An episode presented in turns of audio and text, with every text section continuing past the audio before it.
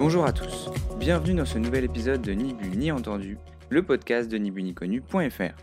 Dans cet épisode, nous allons parler d'un sujet qui nous est cher, les vins vivants. Mademoiselle Jaja et moi-même sommes allés à la rencontre de personnes qui ont beaucoup à dire sur les purs et autres vins qui font parler. Nous espérons que cet épisode vous inspirera.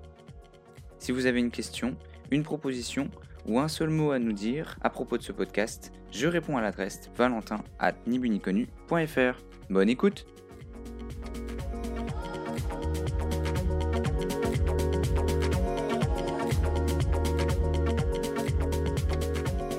Bonsoir Valérie Murat. Bonsoir, mademoiselle Jaja. tu es, euh, tu es porte-parole de l'association Alerte aux toxiques. C'est ça, exactement, depuis 2016, 2016 c'est ça. D'accord. Et vous avez un président également hein? Oui, absolument. C'est une association euh, loi 1901 euh, avec un bureau qui existe depuis un petit peu plus de, de 4 ans maintenant et qui fait de l'information et de la sensibilisation aux dangers des pesticides dans la viticulture plus particulièrement et un peu plus largement l'agriculture. J'ai voulu préciser ça parce que j'ai vu à droite à gauche que tu es, on t'appelait euh, présidente de l'association. Non, tu es porte-parole. Non, je suis porte-parole de l'association. C'est une erreur. Euh, bon, c'est un petit. Oui, ça peut arriver. Peut-être manque de manque de temps. Bien sûr. C'est une confusion qui arrive régulièrement. Alors, j'ai voulu te parler, euh, évidemment que euh, l'actu brûlante en ce moment euh, fera sans doute date, et j'espère dans le bon sens. j'ai voulu te parler surtout sur les problématiques de fond que tu abordes à travers cette association. donc, mhm. je, je, voudrais élargir le débat et pas forcément te parler uniquement de ce procès que tu traverses en ce moment, enfin que l'association traverse, euh, toujours est-il que tu es euh, vue euh, par certains en ce moment comme une détracteuse de Bordeaux qui critique beaucoup, etc. Et je me suis posé la question suivante est-ce que tu ne serais pas plutôt ultra chauvine? C'est pas par amour de ta région que tout ça a commencé à naître? Ben, par amour, euh, vraisemblablement aussi, de, de, tout ce à quoi j'ai goûté depuis ma plus tendre enfance. Le, travail euh, de la terre euh, qui, produit de la vie. Voilà, et un rapport à la nature extrêmement fort. Donc, c'est un angle intéressant, mademoiselle Jaja. C'est un angle intéressant, oui, absolument, parce que euh, bah, produire euh, du vin ou euh, produire des fruits, des légumes, faire de l'agriculture, c'est le, le, travail de la vie en étant au contact de la nature toute l'année et en ayant grandi là-dedans avec des parents très attachés l'un et l'autre et particulièrement mon père avait un rapport très très étroit avec la nature beaucoup d'observations euh, et certains phénomènes ne lui avaient pas échappé. Hein, on s'en souvient très bien de conversations avec ma mère. Euh, je pense que oui, c'est inscrit, euh, c'est inscrit dans mon ADN tout ça.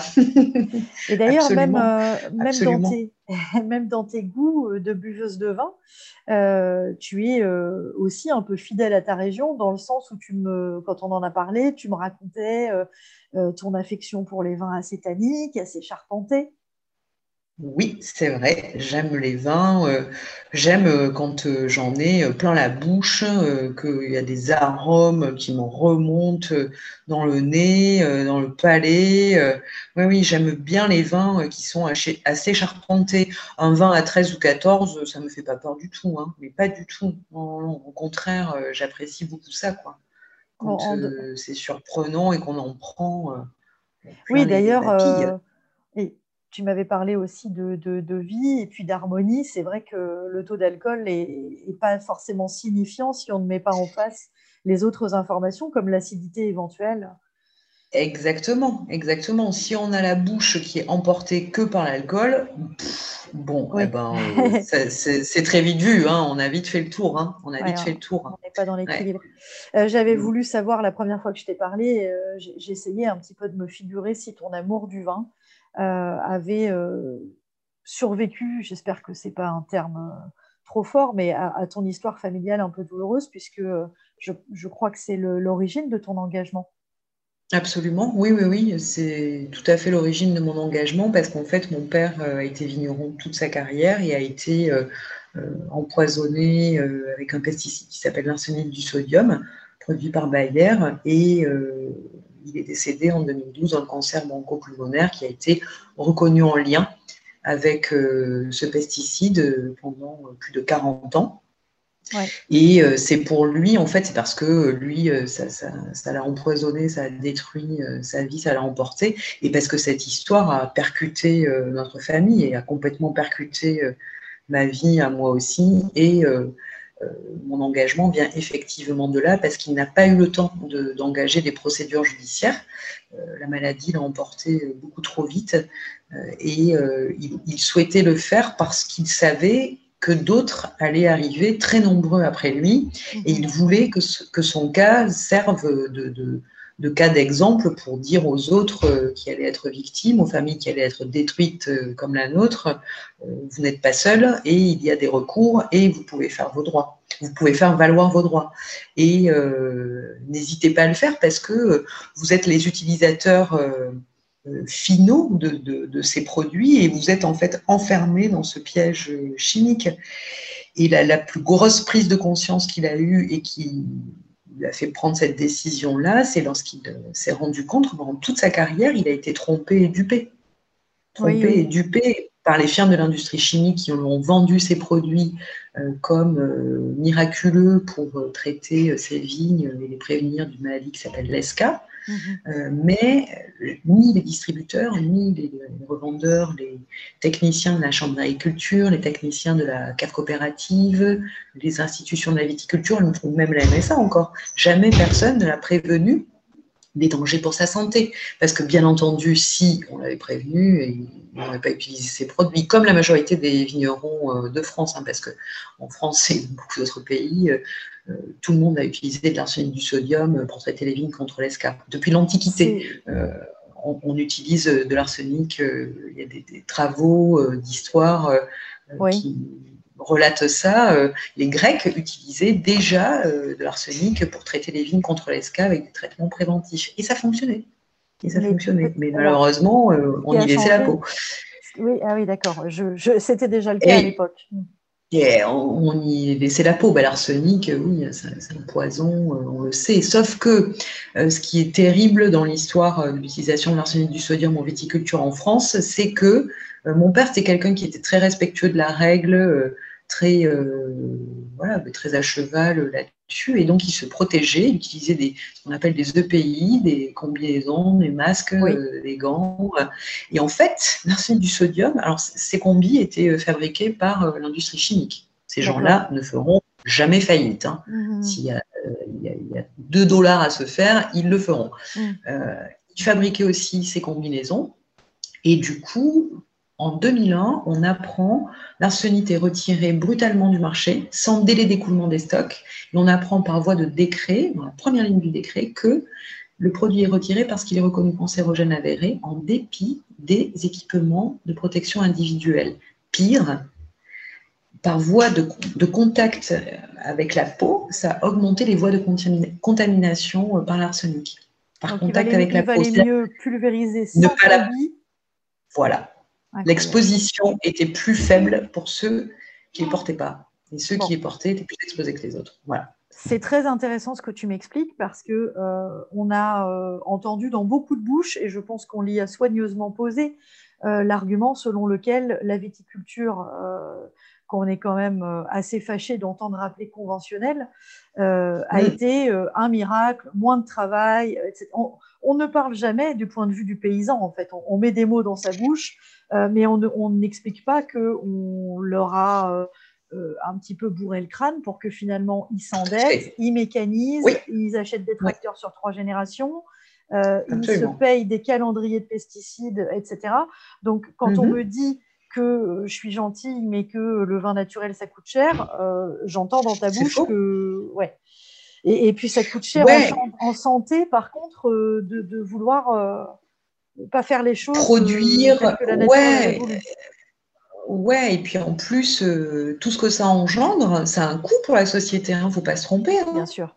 C'est un coût aussi pour la société, toute l'exposition des ouvriers viticoles, des propriétaires, des riverains. Euh, n'oublions pas les enfants. Hein. Ici, en Gironde, 132 écoles enclavées dans les vignes. Arrosées, euh, avec un air saturé de pesticides d'avril à septembre chaque année. Il ne faut pas l'oublier. Donc tout ça, euh, ce sont des maladies, des pathologies lourdes et irréversibles qui ont un coût aussi pour la société civile. et tout ça pour produire du vin un produit qui est censé être un produit de plaisir. Une économie qui repose euh, là-dessus. Euh. Oui, c'est un mot qui est souvent revenu dans ta bouche, plaisir, vie. Euh, Mais oui. On te reproche de ternir l'image, enfin, on te certains te reprochent de ternir l'image de cette région. Déjà, on est bien d'accord que toi, tu t'attaques au Bordeaux du tout chimique. Euh, on rappelle que des domaines en biodynamie, euh, dans la biodiversité et, toute cette mouvance qui réinvente le vin tel qu'il était avant, euh, ça existe aussi à Bordeaux. Donc, on, bien sûr. On leur envoie. Il y en a. on les félicite, on les soutient, absolument, on les félicite, on les soutient, et je ne manque pas une occasion de le faire. Parce que des vins de Bordeaux, ici, j'en ai, j'en ai goûté et j'en connais des vignerons qui travaillent super bien. Et c'est cela qu'il faut pousser.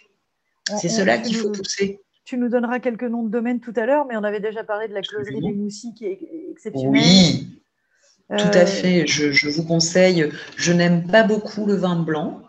Ah, ben. J'ai une préférence pour le vin rouge. Et euh, si vous avez l'occasion de goûter euh, le, le Gisèle de, la closerie des Moussis, et eh ben surtout, euh, allez-y, les yeux fermés, vous mm. allez en prendre plein les mirettes. très très bon. Corinne Combe au Champ des mm. Treilles en entre-deux-mers aussi. Il y, en a pas mal. Il y, a évidemment la, la Dame de 11 heures qui fait des Saint-Émilion incroyables, alors que Saint-Émilion, c'est une des appellations les moins bio en France. Bon, il y a des très jolies choses, enfin les moins bio. Vaste sujet. donc, On te reproche de ternir euh, l'image de ce Bordelais, ce Bordelais tout chimique, alors qu'en réalité, euh, si j'ai bien compris, tu réclames surtout la transparence. Oui, et on l'a pas ici à Bordeaux. On l'a pas. Et si euh, j'en suis arrivée à faire des analyses, enfin à commander des analyses à un laboratoire, c'est parce que sur une étiquette de vin, il n'y a pas, c'est le seul produit alimentaire il n'y a pas la composition sur l'étiquette. Parce que moi, je suis sûre que si on disait à des consommateurs, même pas très avertis, alors par contre, pour produire ce vin, on a utilisé trois cancérogènes, deux mutagènes, un perturbateur endocrinien, etc., etc. D'avril à septembre, les populations autour des vignes et les oreillers viticoles ont été exposées à tout ça. Souhaitez-vous euh, acheter cette bouteille? Mm. Voilà, je suis pas certaine et je, suis même euh, sûre en fait qu'ils ne l'achèteraient pas parce que quand je faisais des interventions en public et que des euh, personnes présentes me disaient alors nous en tant que consommateurs qu'est-ce qu'on pourrait faire par exemple? Comment on pourrait participer à soutenir une viticulture propre? Hein, du consommateur jusqu'au du producteur jusqu'au consommateur. Et je, disais ça très souvent et je continuerai de le dire, quand vous êtes devant les bouteilles, que ce soit chez un caviste ou ailleurs, posez-vous la question à quoi vous voulez trinquer? Est-ce que vous voulez trinquer à la chimio du paysan qui a produit cette euh, bouteille ou à la vôtre? Oui, on est, on, est bien d'accord et ta position a été claire, euh, je crois, depuis le début. Ça fait dix ans que tu milites tu n'as jamais remis en question le droit de chacun de consommer ce qu'il souhaite. Toi, ce que tu veux, c'est que la personne achète en connaissance de cause.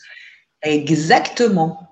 Exactement. Et comme il n'y a pas la composition des vins sur une étiquette, et comme en plus il n'y a pas de limite maximale de résidus de pesticides dans, le vin en bouteille, contrairement aux aliments, aux fruits, aux légumes et à l'eau, hmm. le consommateur qui n'est pas, euh, pas bien informé euh, euh, pour des raisons qui le concernent, il n'a pas toutes ces informations, il achète un produit sans savoir comment c'est fabriqué, comment c'est produit, dans quelles conditions. oui, Parce quand il le sait, quand il le sait, je, rebondis, pardon, je, je te coupe sur l'après-publication des analyses de septembre dernier qu'on nous a demandé de, retirer, en fait, moi, j'ai eu beaucoup d'appels de gens que je connaissais et que je ne connaissais pas et qui disaient Ah ouais, d'accord, HVE, en fait, c'est ça. Ah, je ne savais pas, mais plus jamais on m'y reprendra. Hmm. Parce que si j'avais eu les informations que vous avez données avec ces analyses, mais j'en aurais même pas acheté. Parce que les gens, aujourd'hui, ils veulent des vins respectueux de la santé de l'homme, du producteur au consommateur. Hmm. ça, tu le vois chez les cavistes. Avant de passer à autre chose, je voulais revenir sur ce que tu viens de nous dire sur l'étiquette. Euh, il y a une première bataille qui a été perdue, c'est la bataille de la sémantique. C'est-à-dire que parler de, viticulture conventionnelle alors qu'on mmh. est en train de traverser euh, ce que je qualifie de court errement euh, dans l'histoire dans, du vin, c'est-à-dire qu'il y a 8000 ans, on faisait déjà du vin, jusqu'aux années 50, on fait du vin qu'on peut qualifier, maintenant on est obligé de lui donner un nom, le vin naturel. Mmh. Euh, et puis, depuis les années 50, on est dans cette période un peu folle euh, dont je pense qu'on va finir par sortir parce que quand les gens vont savoir, ça va vraiment faire mal. Euh, et ça aura été finalement un, errement euh, assez court, somme toute, à l'échelle de l'histoire de l'humanité. et la deuxième bataille qui a été perdue, pour l'instant en tout cas, c'est cette histoire d'étiquette, c'est-à-dire que réussir à faire passer le vin pour un produit non alimentaire, c'était mmh. obtenir l'accord juridique d'absence d'étiquette, et donc on ne sait pas euh, personne n'est au courant des 50 euh, à 70 intrants et procédés, et procédés, de transformation du, jus. Et on fera des choses un peu plus détaillées là-dessus, parce que c'est difficile de faire ça en, format podcast. Euh, mais on n'est pas au courant, on ne sait jamais ce qu'il y a dans la bouteille. Et c'est quand même ahurissant aujourd'hui d'en être là, et c'est quand même cacher une information aux consommateurs. Mm. Et c'est sur, le, sur la sémantique, moi, ça fait plusieurs années que je ne dis plus euh, conventionnel. Je dis viticulture chimique. Oui. Parce que je trouve que euh, les mots sont très importants, qu'il y a eu effectivement sur les 40, 50, euh, voire 60 dernières années, euh, merci les firmes de l'industrie chimique qui sont passées par là et qui ont bien lavé le cerveau de tout le monde, mm. et particulièrement euh, des, agriculteurs en premier. on les a pris pour des bouseux à l'après-guerre. Après, c'est devenu des techniciens. Maintenant, c'est des agro-managers. Ouais. Voilà, avec des applications et des pulvérisations par drone là qu'on nous propose pour bientôt. Et en fait, euh, les vignerons, ils vont plus voir euh, leur rang de vigne. Ils travaillent depuis un bureau avec une connexion Wi-Fi et, oh, euh, c'est pas ça l'agriculture quoi. Ils en, retirent, ils en retirent en plus sans doute une satisfaction moindre. Ouais, je pense en plus, ouais. Ouais, ouais, ouais très clairement, quoi. Très clairement. En fait, je, te parle, je, te parle de cette sémantique aussi parce que dans le, dans le procès que ton association traverse en ce moment, euh, tu, imagines à quel point ça a un petit peu choqué mon œil de voir euh, certains acteurs du Bordelais qualifiés de la défense. Ce qui est normal, c'est oui. juridique. Mais ça fait de toi euh, l'agresseur. Et ça m'a beaucoup intrigué parce que finalement, réclamer de la transparence, euh, ça m'amène à une autre question aussi, c'est-à-dire que de toi et des acteurs du Bordelais qui sont en train de traverser un tollé en ce moment euh, dans, le, au milieu de ce procès, euh, lequel de vous deux vraiment manque d'écoute du consommateur actuel? Ah, ouais. Eh ben, je, je serais bien, bien aise d'entendre le consommateur actuel. je serais bien aise. Qui, je crois, bah, s'intéresse à sa santé et, revient vers les, traditions, le patrimoine. Euh, on ne peut pas parler de ça. Euh.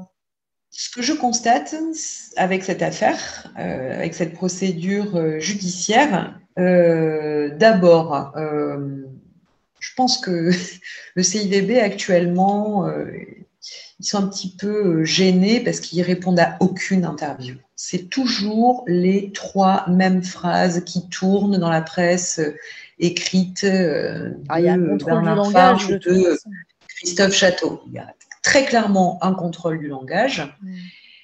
Et euh, en attendant, ils, sont en train de, se cogner un effet stressant en communication. Voilà, le fameux effet Streisand. Et ça, ils ont, ils ont déjà eu ça quand ils ont déposé la plainte en octobre dernier. la plainte a été déposée, ça, ça, pardon, ça a commencé à retomber, et là, avec la délibération, avec la condamnation qui prend clairement part pour eux, là, les consommateurs, ils y voient clair hein, aussi. Hein. Et, je, le vois dans les témoignages, les soutiens, les messages euh, qui me sont envoyés. C'est hallucinant tous les jours. Juste pour clarifier cette histoire d'effet Streisand, euh, je ne rentre pas dans les détails parce qu'ils sont moins importants que la réalité. C'est-à-dire que si euh, ton association avait été condamnée à l'issue de la publication de ses études à un euro symbolique, peut-être que ça n'aurait intéressé personne. Et là, ce qui se passe, c'est qu'ils euh, t'ont attaqué, ils ont dans un premier temps gagné, on en est à ce stade du procès, ton association a été condamnée à verser 125 000 euros euh, de dommages. Et moi aussi, ne l'oublions pas, hein. Et nous sommes condamnés conjointement, hein. moi aussi, ma petite, personne. Euh. Oui, bah, forcément, on, on va commencer à la racine, c'est pas idiot. Euh, mais, c'est ça finalement. Alors euh, effectivement, j'imagine pas du tout ce que tu traverses et ce que l'association traverse en ce moment, mais ça fait exploser la visibilité de cette cause. Totalement. Totalement. C'est ahurissant en fait ce qui se passe parce qu'il y a une espèce de montée au créneau et de levée de boucliers. Il y a plein de militants, il y a plein d'activistes d'ONG, d'associations qui sont visés euh, très clairement avec cette plainte parce que c'est la plainte de, l'omerta, de la censure contre la liberté d'expression. Et mmh. en voulant me condamner aussi lourdement et en déclarant une condamnation qui s'aligne totalement sur de simples allégations du CIVB, c'est une véritable montée de levée de bouclier qui se met en place et depuis euh, la délibération du, 25 février, euh, c'est ahurissant. C'est ahurissant. Et tant mieux, parce que ça veut dire qu'il y a encore beaucoup de gens qui sont attachés à la liberté d'expression, qui se sentent visés eux aussi euh, par cette condamnation, qui c'est très clairement un message pour les lanceurs d'alerte, euh, les activistes, les militants qui luttent contre les pesticides. Taisez-vous, sinon regardez comment on brise les gens, quoi. Mhm. Regardez comment on fait euh, pour les faire taire. Donc, euh, c'est un bon moyen de, faire en sorte que tout, tout, ce monde se mette aussi en ordre de bataille pour continuer à pouvoir jouir de la liberté d'expression et de la critique aussi. Parce qu'en fait, nous, tout ce qu'on a fait, c'est ça. C'est qu'on a critiqué une pratique culturelle qui est responsable d'une pollution euh, environnementale chaque année euh, que subissent les professionnels et les populations euh, environnantes. Et en plus, on a juste fait ça. En vous appuyant sur des données de résidus de pesticides dans les bouteilles. Exactement. Et ce qui est ahurissant, c'est qu'aujourd'hui, effectivement, on nous fait passer pour euh, des personnes qui dénigreraient. Oui, c'est pour Alors ça que, je t'ai posé la question de ton amour pour le bordelais, tu vois. Ben oui, parce que je comprends, je comprends, et c'est très pertinent, parce que nous, en fait, qui délivrons une information sur une pratique culturelle, nous aurions dénigré, mais en revanche, des personnes qui étaient à la tête d'institutions de la viticulture extrêmement luxueuses, comme la Fédération des grands vins de Bordeaux. Je pense à l'ex-président qui a été condamné par le tribunal euh, correctionnel de Bordeaux euh, et d'autres qui n'ont pas eu honte de se joindre à la plainte du CIVB et à me réclamer des sommes de plusieurs milliers d'euros. Et ces gens, eux, n'auraient pas dénigré, n'auraient pas abîmé les vins de Bordeaux parce que de la place où ils étaient, ils avaient, ils étaient à la fois à la tête d'institutions luxueuses de la viticulture, d'une propriété, mm. et ils ont triché. Et le tribunal correctionnel les a condamnés à des amendes extrêmement lourdes. Mais eux, par contre, ils n'auraient pas dénigré, ils n'auraient pas abîmé l'image des vins de Bordeaux. Mais il y a deux poids, deux mesures, très clairement, là. Mais très clairement. Et c'est du coup inverser totalement la vapeur et vouloir faire passer des lanceurs d'alerte pour des bourreaux. Oui, d'ailleurs. j'avais déjà l'habitude que, en tant que euh, famille de victimes, on me fasse passer pour bourreau, mais euh, je me, ça me fait penser à un titre d'article qui a eu, je crois, un peu après l'audience du 17 décembre à Libourne. Valérie Murat, la fossoyeuse des vins de Bordeaux. Et oh, les gars, calmez-vous. Non, mais calmez-vous. C'est très fort. Très, très fort.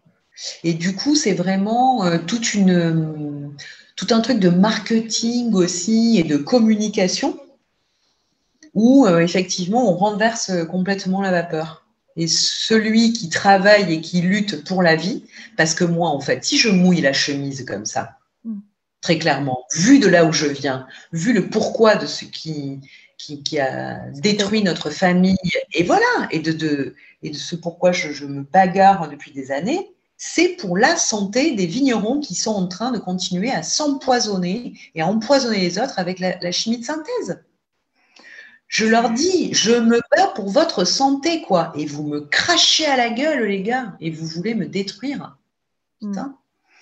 Euh, et puis, euh, tu, parles de, tu parles de marketing, tu parles de luxe, parce qu'on n'oublie pas que le Bordelais, c'est quand même le royaume de tous les extrêmes.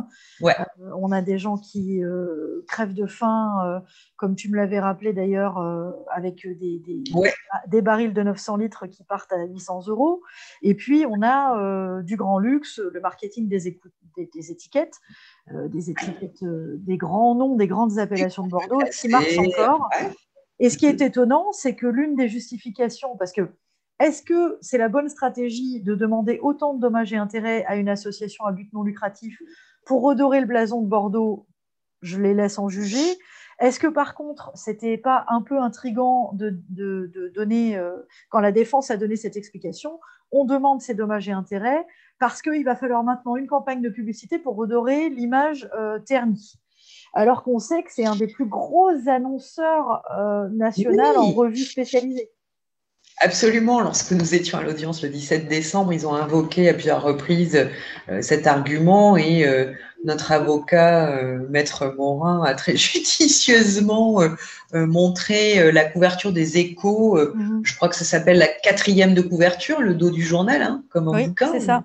Et il a montré une pleine page pour l'un d'eux, quoi. Donc, faut arrêter. C'est foutaise tout ça, quoi. Foutaise. Qu'est-ce qu'on pourrait, aurait Qu'est-ce qu'on aurait pu faire d'autre avec euh, ces dommages et intérêts si la cause était. Euh, Mais le, donner, le donner et le, budgétiser pour aider à la transition vers une viticulture euh, bordelaise respectueuse de la santé de l'homme, du producteur au consommateur, de l'aide technique, de l'aide financière, parce que ça ne va pas se faire en claquant des doigts. Hein. Et attention, ici, on part de loin, quoi. Oui, il y a un gros Tu as vu les, eh ouais, on est en retard, c'est crispé, euh, c'est totalement euh, voilà, fossilisé même, j'ai envie de dire, parce que les institutions de la viticulture locale freinent des cas de fer pour ça et qu'ils n'aident pas les vignerons qui veulent passer à autre chose, qui veulent changer leur pratique. Ils ne veulent pas le faire pour des raisons qui leur appartiennent. On finit par vraiment se demander pourquoi. Hein.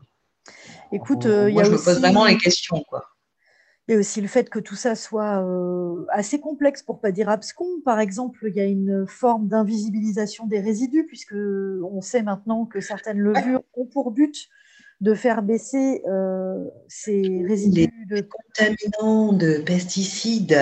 Voilà, merci les petits malins qui ont inventé ça. Effectivement, et c'est là-dessus que j'avais terminé le dossier de presse que j'avais publié en, septembre. D'accord. Euh, c'était un peu un spoiler. Euh, la conclusion, c'était, bah, j'avais même écrit ça comme ça. Spoiler, ces analyses, c'est vraisemblablement les dernières que fait l'association parce que il existe la zéolite, le charbon actif et le petit dernier ultra performant euh, qui, est une belle saloperie, le flot pur. Mhm. Euh, et le, ce sont des décontaminants de pesticides. Déjà, quand il y a fermentation, euh, après la, vendange, quand on arrive dans le chai, quand le vin il commence à fermenter, déjà là, les substances actives de pesticides de synthèse, elles se précipitent, elles réduisent. Mhm. Et après, il y a aussi donc ces, trois éléments que je viens de citer là, qu'on peut utiliser comme décontaminants de pesticides et qui sont d'ailleurs conseillés par le laboratoire du Bernet qui fait aussi du conseil œnologique, ne l'oublions pas. Euh, ça permet en fait de, réduire les résidus qui sont déjà à l'état de, de, traces, de les, et pour certains de les faire disparaître, quoi, carrément. Il suffit d'aller sur le site de euh, la boîte qui produit le flot pur, euh, c'est euh, l'Afor Œnologie, si je ne me mm-hmm. trompe pas. et ils font des jolis euh, diagrammes avec le pourcentage que cela peut réduire de Folpel, de Boscalide, d'améthoctradine, de choses comme ça. Bon, mais le, consommateur euh, lambda, il est content qu'il y ait moins de résidus de pesticides dans la bouteille, mais ça ne change pas eh ben, les il autres est content, mais il est cocu. Il est, content, il est content, mais il est cocu, parce qu'en fait, réduire les traces de résidus de pesticides permettant d'afficher zéro résidu de pesticides ne veut pas dire qu'on n'en a pas utilisé. Donc, invisibilisation totale de la réalité des pratiques. Mhm. Consommateur est cocu une première fois. Et là où il est cocu encore une deuxième fois, c'est qu'en plus, ça invisibilise totalement l'exposition de ceux qui sont en première ligne, les ouvriers de la viticulture, et de ceux qui sont en deuxième ligne, les riverains, dont les enfants, ne l'oublions pas, exposés d'avril à septembre à des substances hyper dangereuses pour eux, comme les perturbateurs endocriniens, particulièrement, plus autre joyeuseté. Donc ça, c'est vraiment un truc, mais c'est fallacieux, quoi. C'est fallacieux. Afficher du zéro euh, résidu de pesticides sur la bouteille, c'est vraiment euh, tromper, tromper, voilà, tromper et duper les consommateurs ça, c'est le, combat hérité euh, au nom de ton, de ton papa, euh, cet aspect de santé, et j'ajouterais la santé des sols. Euh, parce qu'il n'y a bah peut-être plus de résidus de pesticides dans la bouteille, ou en tout cas beaucoup moins, pour ceux qui, tolèrent ces pratiques. mais le sol continue de devenir progressivement moribond, de réclamer toujours mmh. plus de pesticides pour toujours moins de résultats. Ouais, et puis un sol mort, euh, c'est fini. Hein, euh, au bout d'un certain temps, euh, si un sol y meurt, on ne peut plus revenir en arrière. Hein, ce qui est flingué est flingué. Alors effectivement, si en plus d'afficher de façon fallacieuse du zéro résidu de pesticides, on bombarde les sols avec euh, des fongicides, des herbicides qui ont flingué complètement euh, tous les micro-organismes qui se trouvent dans le sol, euh, toutes les petites bestioles qu'on voit pas à l'œil nu, qui creusent des galeries, qui font des excréments, qui aèrent le sol, etc., et qui l'oxygènent. Si on bute tout ça, mais quand il y aura plus de paysans et qu'il y aura plus de sol, ben, voilà, il y aura plus rien, quoi il n'y aura plus rien, il ne pourra plus revenir en arrière. Et un sol comme ça qui est bombardé depuis des années, au bout d'un moment, il ne pourra plus rien produire. Moi, il y, a, des parcelles que je vois dans le coin, je me dis, mais comment la vigne, elle arrive encore à pousser? Comment il y a des petites herbes à côté Des fois, tu, on m'envoie des photos de, de, parcelles glyphosatées, putain, mais même mm. quand je, suis sur les routes, je, suis là, mais oh là là, mais mon Dieu, mais un secours, quoi.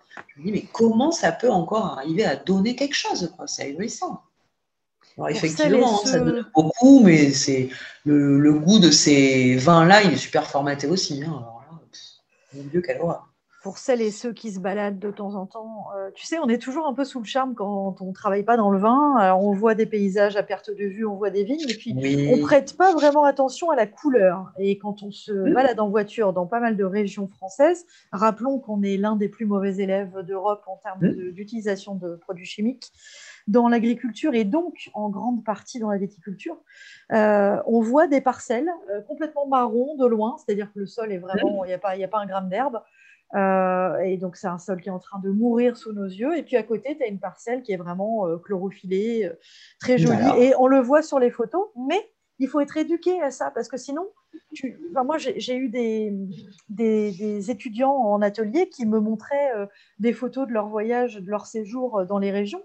Et je, je crois qu'ils n'avaient pas vraiment prêté attention à tout ce que la photo contient. Mmh. Mmh, mmh, je vois, je vois. Ouais, ça demande de l'éducation. Mais euh, là aussi, c'est pareil. Euh, oui, effectivement, il y a beaucoup d'éducation, il y a beaucoup d'informations à faire. Hein. Le lobby de la viticulture a fait en sorte de euh, voilà, ne pas rendre le vin un produit alimentaire, effectivement, pour éviter de mettre la composition dessus. Et ils savent très bien pourquoi. mais moi, quand j'entends, par exemple, bon, cette année, le consommateur veut de ceci ou de cela, et qu'à côté de ça, euh, dans des foires ou des salons, j'entends parler, oui, le terroir, le terroir, mais mm. arrêtez de me bassiner, les gars. Alors déjà, le consommateur ne veut pas de vin rosé au pamplemousse. Hein. C'est une hérésie. Ou bleu. C'est une hérésie. Euh, ouais, ou bleu, du vin bleu. Non, mais sans déconner, les gars.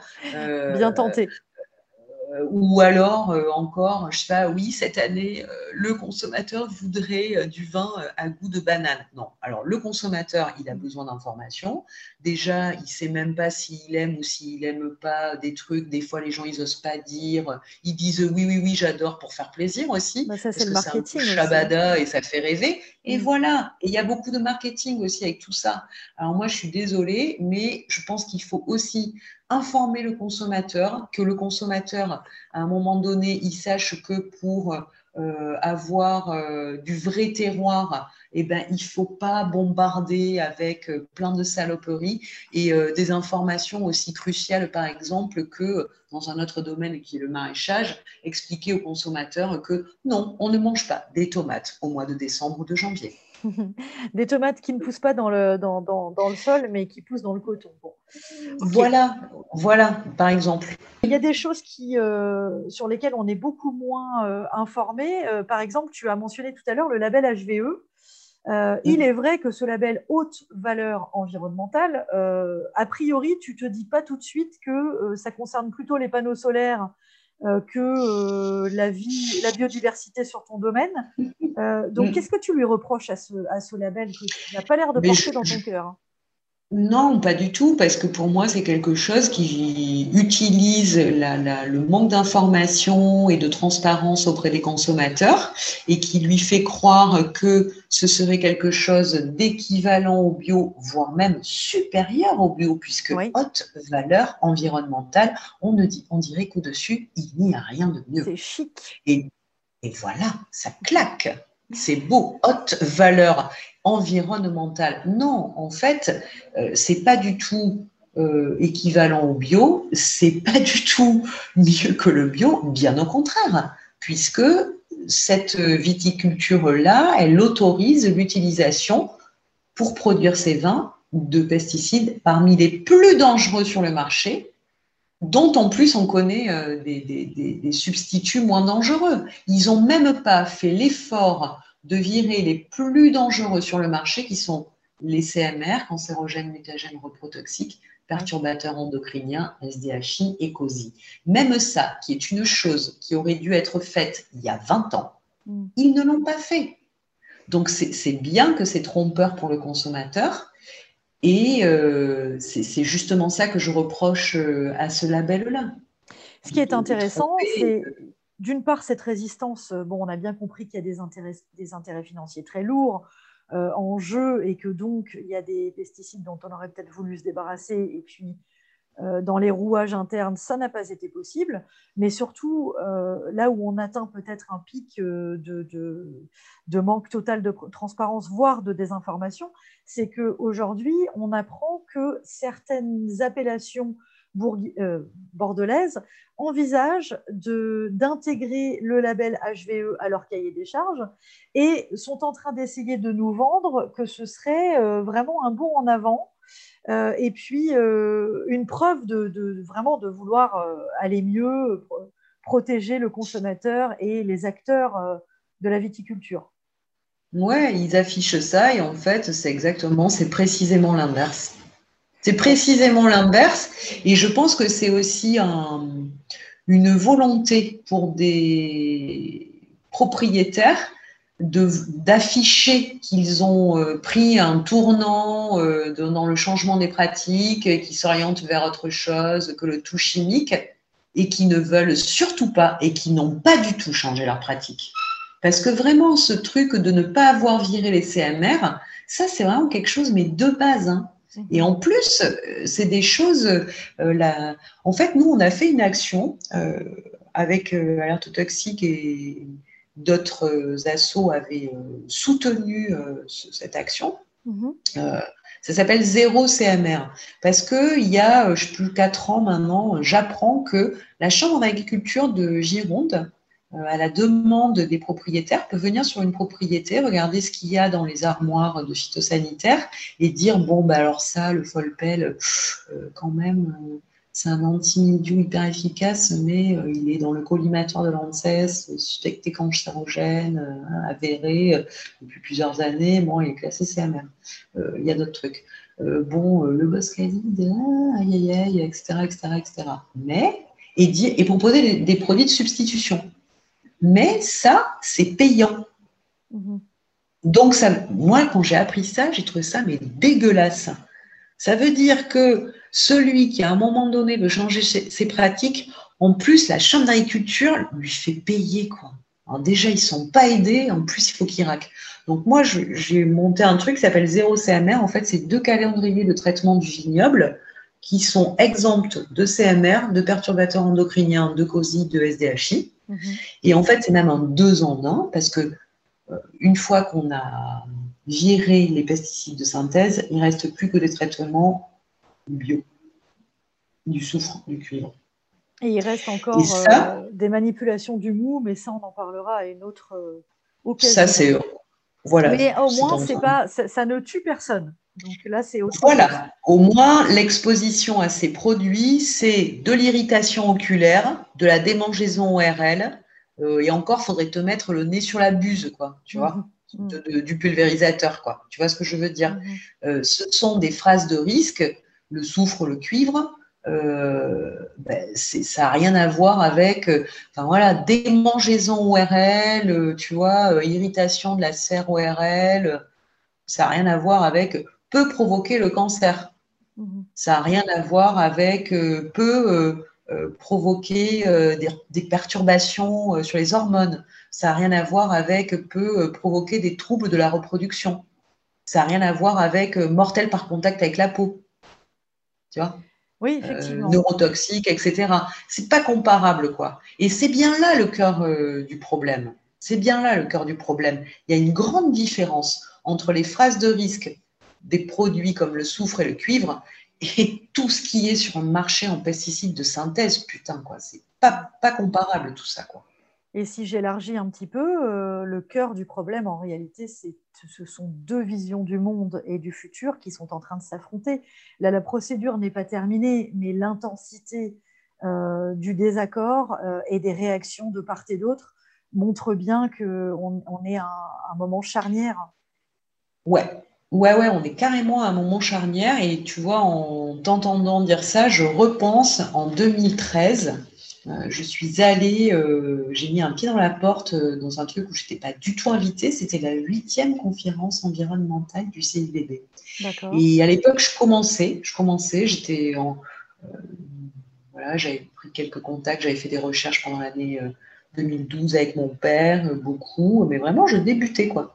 Et je me rappelle que, je sais pas, j'avais eu un coup de speed comme ça, j'avais appris qu'il y avait cette conférence, ça m'avait vachement énervé parce que je disais, ouais, super, ils vont tous se taper sur le ventre pendant trois jours en disant que c'est formidable ce qu'ils font.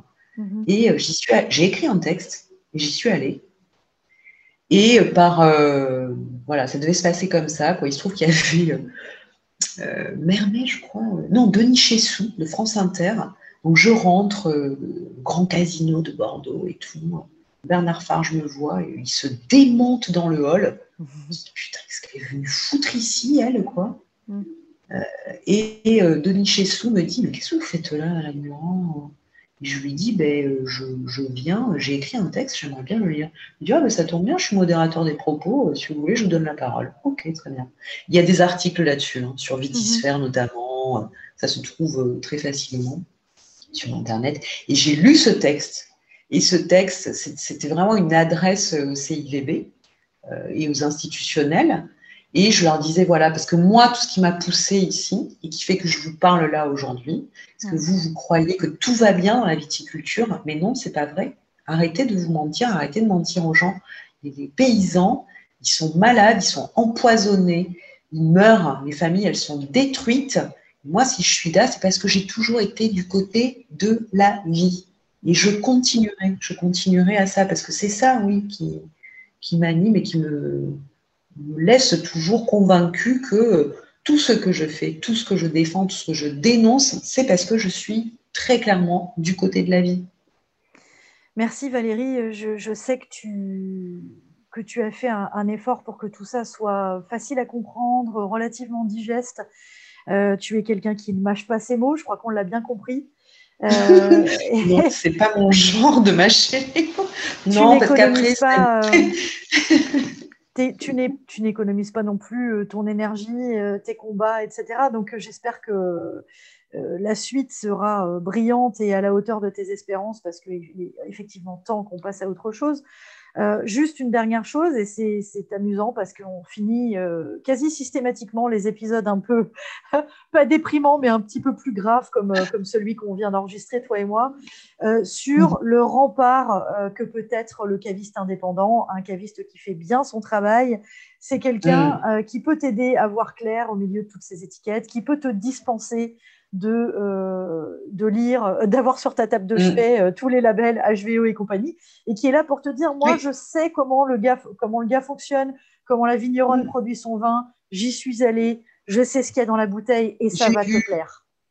Ouais, ouais. Il y en a, et j'en connais, et j'en ai deux que j'adore, hein, moi, à Bordeaux. J'ai le droit de parler d'eux. Ah, mais bien sûr, on est là pour les bonnes adresses aussi.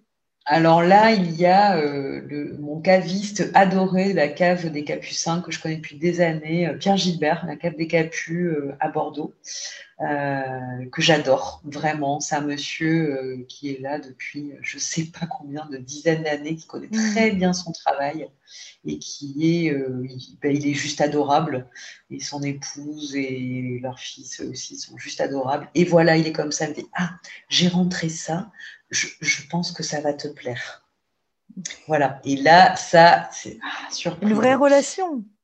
Ouais. Et, effectivement, euh, depuis que je me sers dans sa cave, vraiment plusieurs années, il avait une vendeuse que j'adorais, qui est partie dans une autre région euh, faire une école et se spécialiser euh, dans l'œnologie, Aïda. Et elle aimait beaucoup me conseiller. Et puis, elle, aimait bien ma grande gueule, je crois aussi. Et elle s'est trompée une fois. Et je trouve que c'est remarquable quand même. C'est remarquable. Elle s'est trompée une fois où euh, bah, elle est tombée à côté en me conseillant une bouteille. Voilà. J'ai pas... aimé. Voilà, ça m'a pas, pas retourné, ça m'a pas cassé trois pattes un canard. Euh, c'est fou comme les cavistes arrivent à nous cerner et, ouais.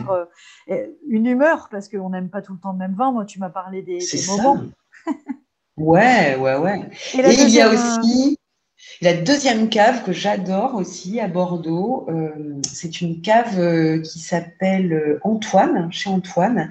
Et, et, là, la plus compétente, c'est Cathy, c'est la nana de cette cave que j'aime beaucoup, qui, est une femme très agréable, très sympa, et qui, ben, elle adore son travail elle adore le vin.